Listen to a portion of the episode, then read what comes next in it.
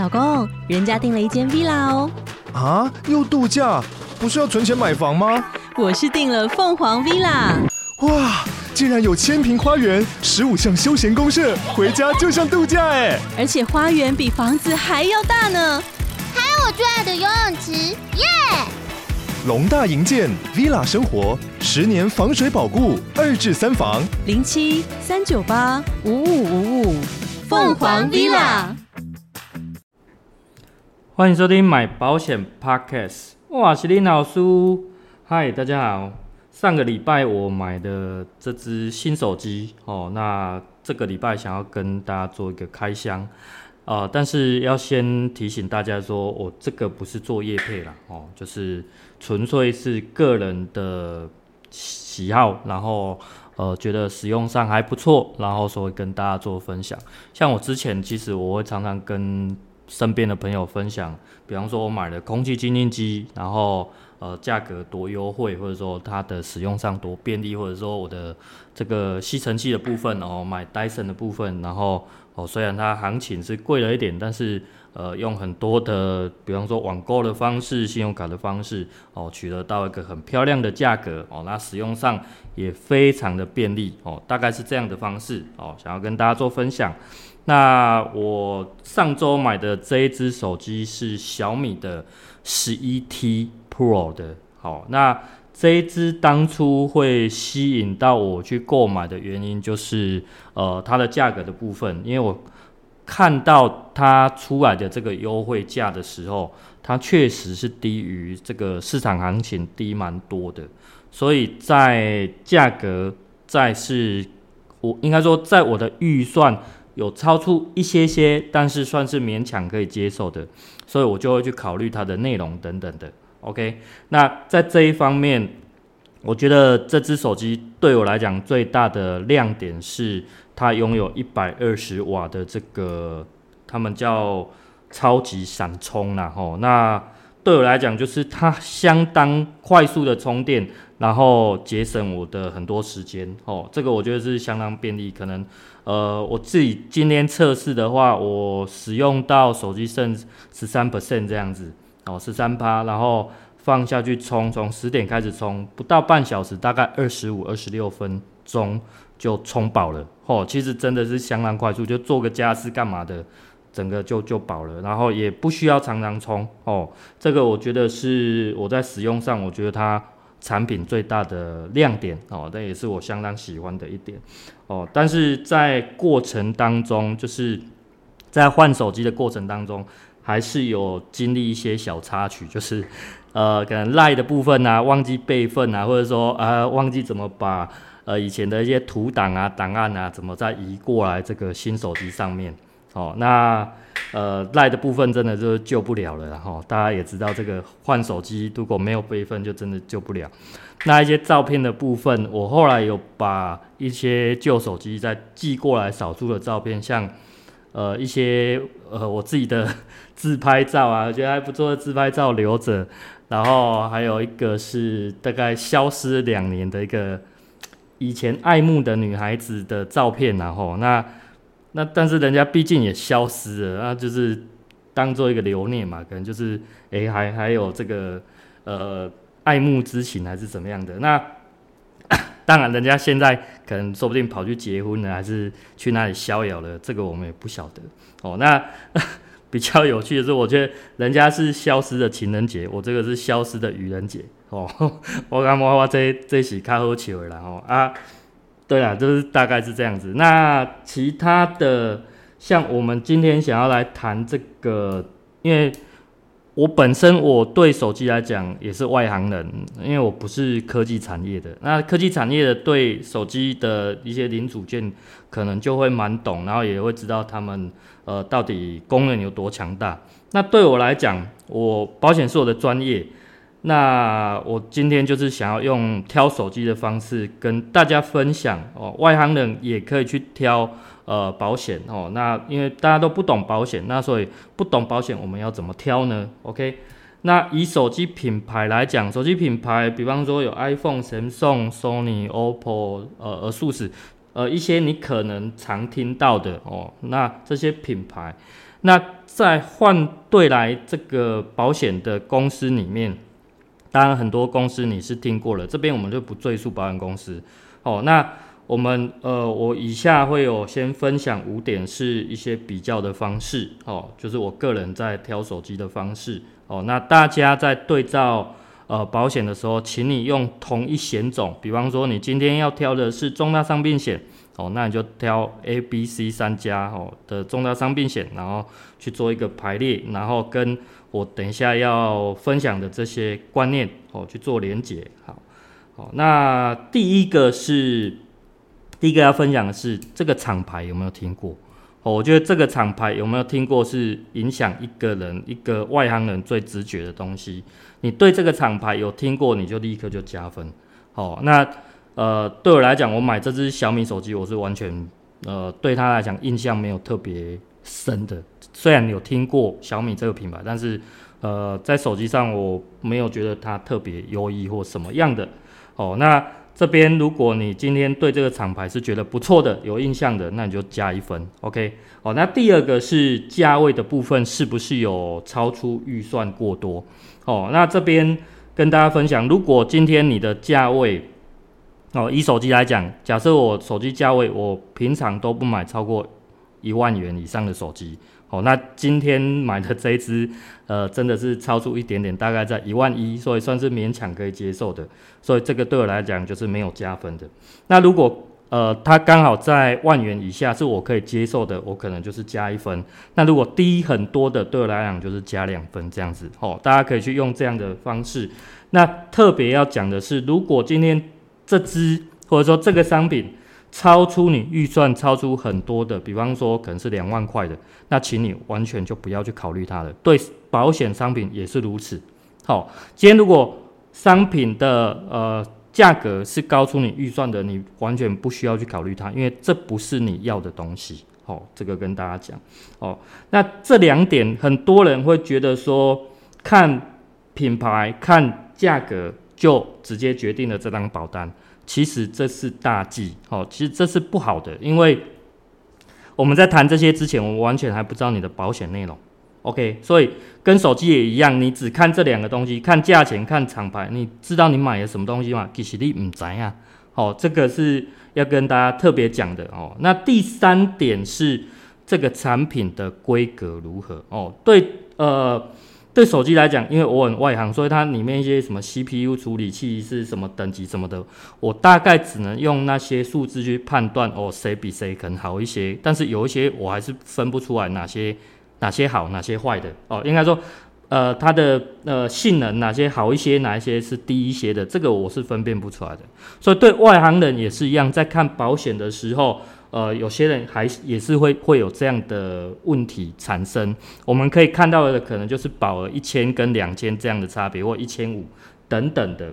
好，那在这个产品规格，我把它列为属于这种一般价值，哦，产品的一般价值。如果我以保险来举例好了，我们上面先已经确定你的预算的，在你的预算可以接受以。的范围之内，我们来看你的产品规格。假设正常可以买到的是一千的日额，可是这个产品可能超出呃超出一般的规格来讲，它可能可以可以呃可以到两千日额，诶，这样的就是一个相当加分的产品。OK，所以我可能就会给它到加三分。哦，那可能它如果一般般的，就是没有什么好讲，就是零分哦，就不用特别去加对这个产品特别加分这样子。好，那第四点，其实这个。就开始是比较重要的，这很很多会去影响到是否购买意愿的部分，就是这个产品的优势。简单简简单来讲，它就是产品的卖点或者是亮点。哦，这个就是我们讲产品所谓的附加价值在哪里。哦，像 我觉得我买这支手机的最大的亮点，我刚刚有讲，就是它的超级闪充的部分，一百二十瓦。哦，一其实一百二十瓦已经超出呃台湾的用电一百一十，可是它还是可以用，还是很厉害。我觉得这是它很强，然后呃我相当满意的一点。OK，然后如果在呃我们以保险商品来看的话，比方说意外险的保证续保，诶，这不是每一家都有。这不是每一家都有，那这个就会是成为它商品的特有的一个卖点存在，或者是像呃一些失能险，它有所谓的保证给付，我觉得这都是产品相当好的附加价值存在。如果今天这个产品是属于独一无二的，然后你又觉得很需要的附加价值，好，这个这个卖点的话，我就会直接给它要加五分。OK，那如果今天这个这个附加价值它只有两三家有，就是说它不是它不是唯一的哦，然后你也觉得这个是需要，然后也还不错的，我可能只有只给它加三分这样子哦。那当然，如果大家都大家每一家都有，然后也你也可有可无，这个我觉得就不能形成这个卖点了啦，这个就没什么好加分的。OK，好，OK，这个是到第四点，所以。往往这个附加价值会成为呃想不想去购买这个商品很大的主因。好，那第五点，第五点要跟大家讲的这个才是决定的关键哦。大家听到就是这个产品使用者的评价哦。我在购买这只手机之前，我一定会去上网去找评论，就是说对这只手机的评价如何哦，然后它有没有缺点。这个第五点的重点在于找这个产品的缺点在哪里。OK，那我举例，像我这支十一 T Pro 的缺点，人家说可能如果你在呃玩很很高强度的游戏的时候，它的手机会过热。OK，那 它确实是一个缺点，可是对我来讲有没有影响？可能没有影响。为什么？因为我可能不会玩到那一种游戏，或者说我玩游戏的时间不长，所以这个过热的问题对我来讲是不存在的。哦，所以在这边你可能可以看到说，呃，这个缺点对你来讲就是 yes or no。yes 就是你可以接受的，哦，那 no 不可以接受的，就请你把这个产品从你的当中名单当中去除掉，它就是一个不适合你的产品。OK，这个一点非常重要，那这一点完全推翻了前面的四点。哦，这个是我要跟大家讲的。那我也举例在保险上面的这个第五点的部分。比方说，某一些的实支实付医疗商品里面，它会有所谓的限制。呃，在二二七，我们以前有谈过二二七是什么东西？它只有在二二七手术才有，呃，才可申请理赔。OK，那这个限制对保护是不利的，那你可不可接受？这个在这一点，对我本身自己来讲，我是保险从业人员，我对这一点来讲，我是不能接受的。所以，对有二二七要限制二二七的商品，对我来讲，它就是一个 no，它就是一个 no，就是完全打枪的东西。哦，大家可以去做这样的简单的评估，我觉得这一点是相当重要的。哦，那在这五点，呃，对于同一险种，你都可以这样子去做一个参考跟比较。会找到适合你，而且你会觉得相当满意的商品，这样子。好，那接下来，呃，当然不是只有一个险种，我们买东西，我们买保险也不是只有买买买一个险种而已，所以一定会有主约、副约一些等等的险种加起来。那这边我们要去比较的就是说，呃，这边我提出简单几个啦。当然很多险种是有些人需要，有些人不需要的。好，大家听一听看。哦，第一个一定是主约。主约我们要比什么？主约比你的使用最低保额去购买就好了。它的它的保费是不是比较廉价、比较 OK 的？因为很多人如果在这方面不懂，会花很多呃不必要的保费在主约上面。哦，OK，所以我们会把那 我这边把我呃列出来的都讲一轮。第一个我们比主约哦，然后比一轮，比前面讲的这五点比一轮。第二个是。比方说，呃，医疗实支，哦，医疗实支，那它可能也包含了日额，然后再按照上面那五点再比一轮，好，第三个可能是重大伤病，第四个是呃癌症险，第五个可能是意外险，好，那有些人都到这边，那呃，像我可能比较龟嘛，我还比较到豁免，好，第六个可能是豁免这样子，好，一样再按照上面五点再去比一轮，哦，去找出。觉得呃你是适合你的东西哦，因为每个人适合真的东西都不一样哦。那我在这边呃举几个例子啦，哈，举几个例子，这当然就是呃以下纯属虚构啦。那 如有雷同，纯属巧合。我先跟跟大家讲哦，呃可能呃，像阿中公司啊，或是阿龙公司、阿九公司，我把它比喻是 A、B、C 公司这样子哦。那在 A、B、C 公司里面的主约哦，现行来讲，现行的主约来讲，呃，A 公司的主业一定是 OK 的。为什么？因为的话可以用很低的保费出单。那 B 公司的话，呃，阿龙，呃，B 公司的话，它其实也是还还可以接受的，它主业也是还可以接受的。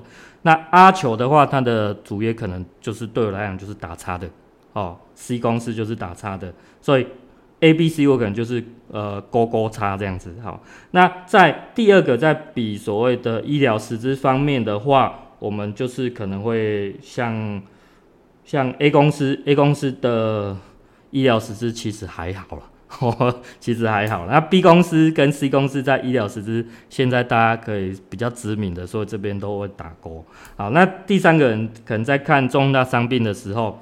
呃，重大伤病其实在这边 B 公司有一个比较大的缺陷，是因为它的保费确实比较高一点哦，所以 B 公司我可能会给它打一个叉，啊、其他是打勾的这样子。哦，那第四个在癌症险的部分，癌症险的部分这边会比较明确的就是呃 C 公司，C 公司也是保费会偏贵，所以 C 公司我可能也会打叉，其他两个打勾。哦，那在意外险的部分，因为意外险真的各家都差不多。哦，那差不多，它卖点在哪里？B 公司就有一个卖点，就是保证续保，哦，就是保证续保，所以这边我可能就会在 B 公司打勾，其他打叉。好，那豁免呢？豁免要比什么？豁免大家其实很多不晓得，你知道吗？豁免绝大九成以上都是跟主约跑的，可是，在 C 公司豁免是可以跟副约跑的，这就是它相当大的一个卖点。所以在 C 公司这边我会打勾，其他我会打叉。哦，是这样子。哦，那你会发现。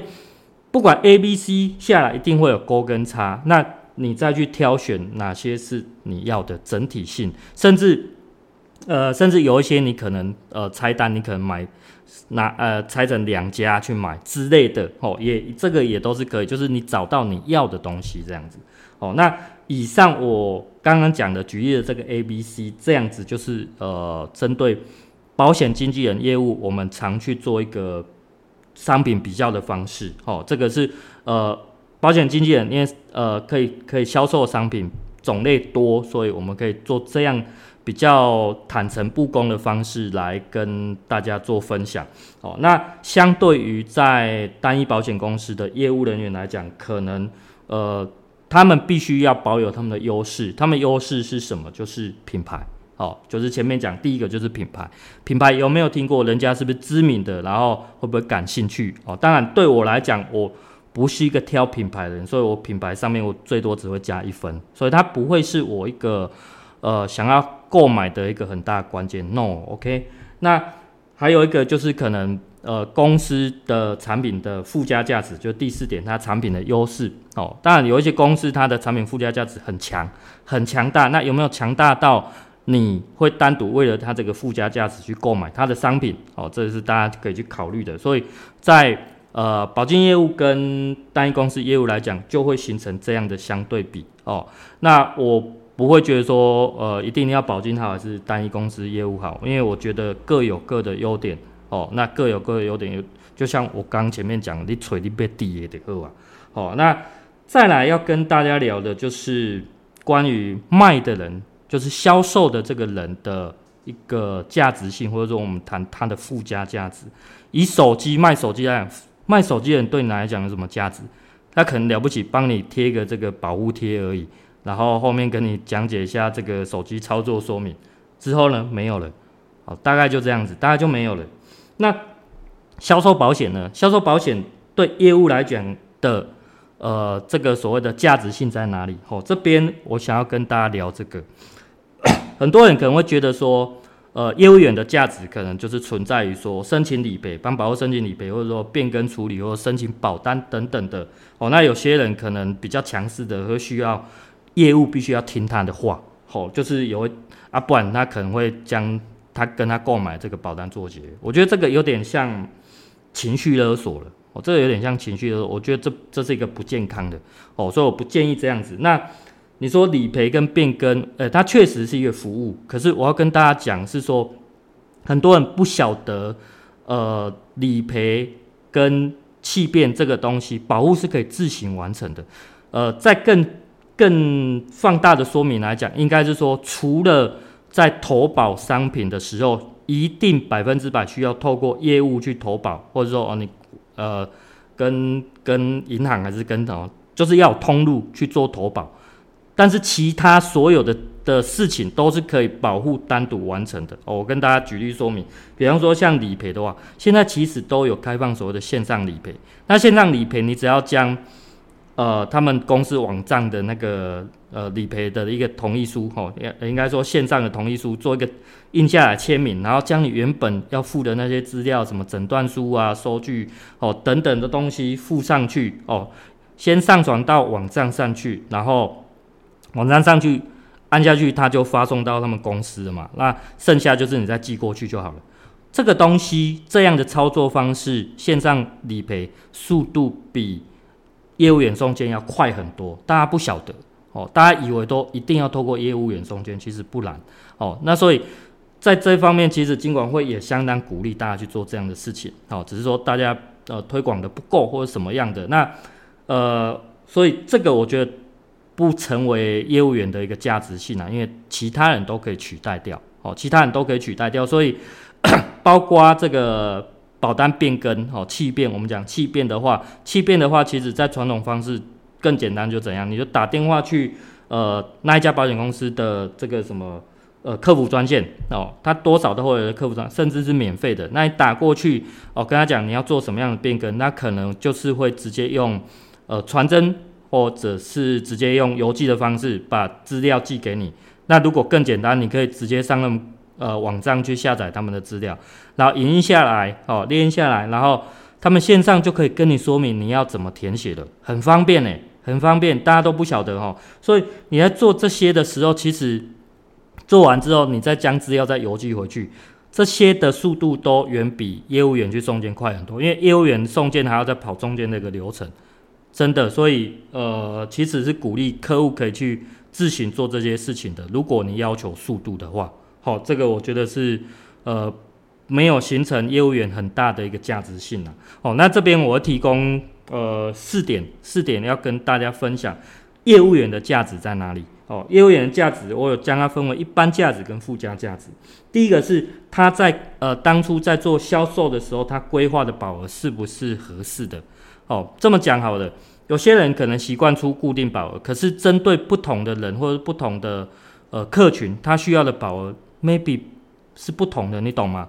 哦，我们可能假设我们都习惯出计划三，可是我觉得呃在某些考量下，可能这个客户计划一更适合，是这样的，所以在规划适合度的部分，不是用一个很固定式的方式，哦，所以我觉得规划适合度，因为这个。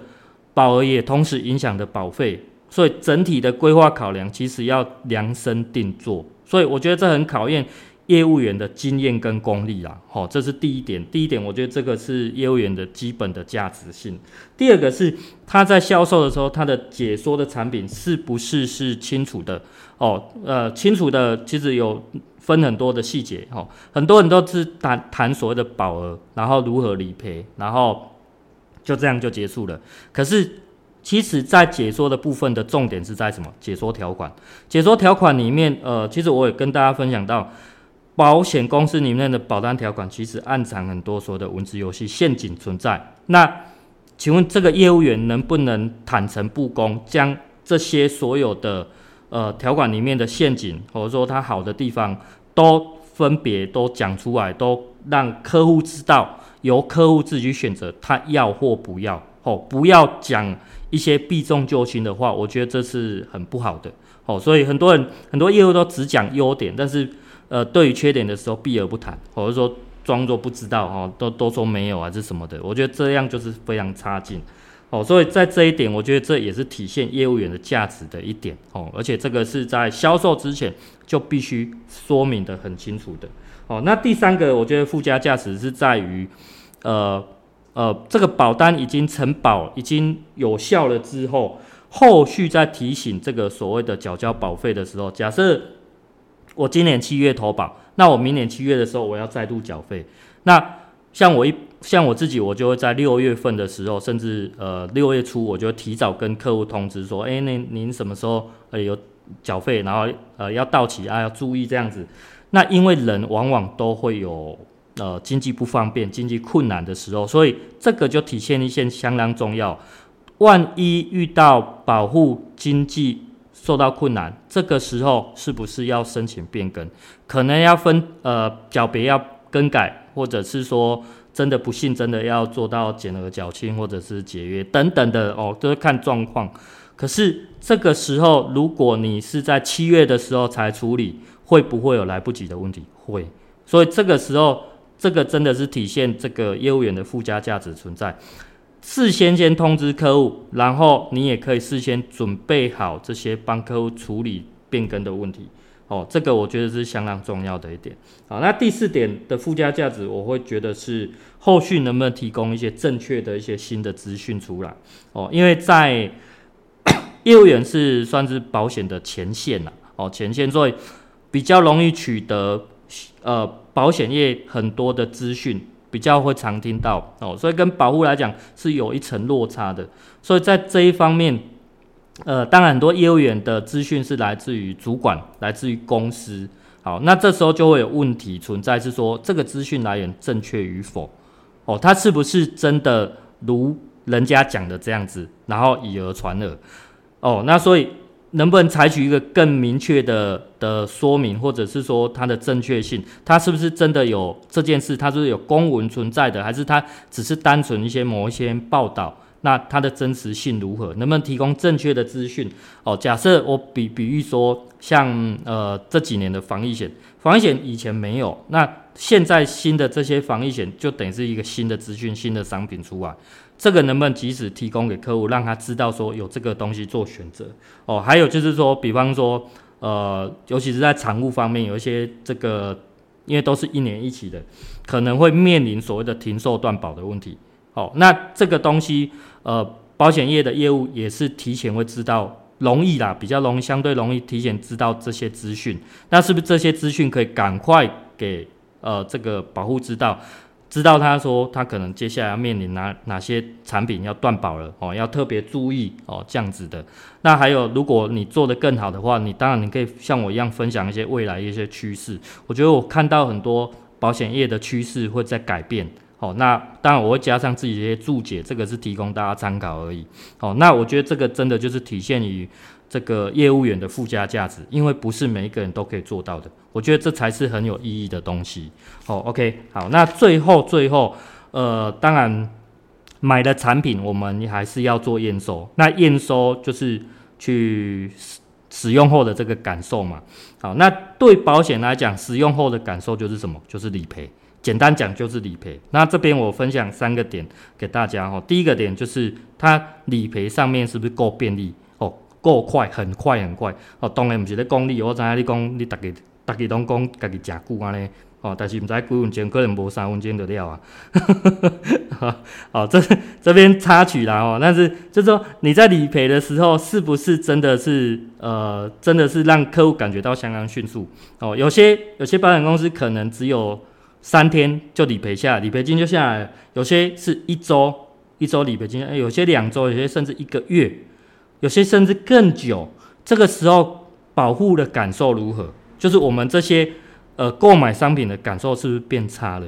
这个就是我们在验收我们所购买的这个东西是是你觉得是不是，或者说觉得好不好的地方？哦，第一点就是在这里是够很快，然后很便利这样子。好，第二点是 它是不是清楚而且明确的？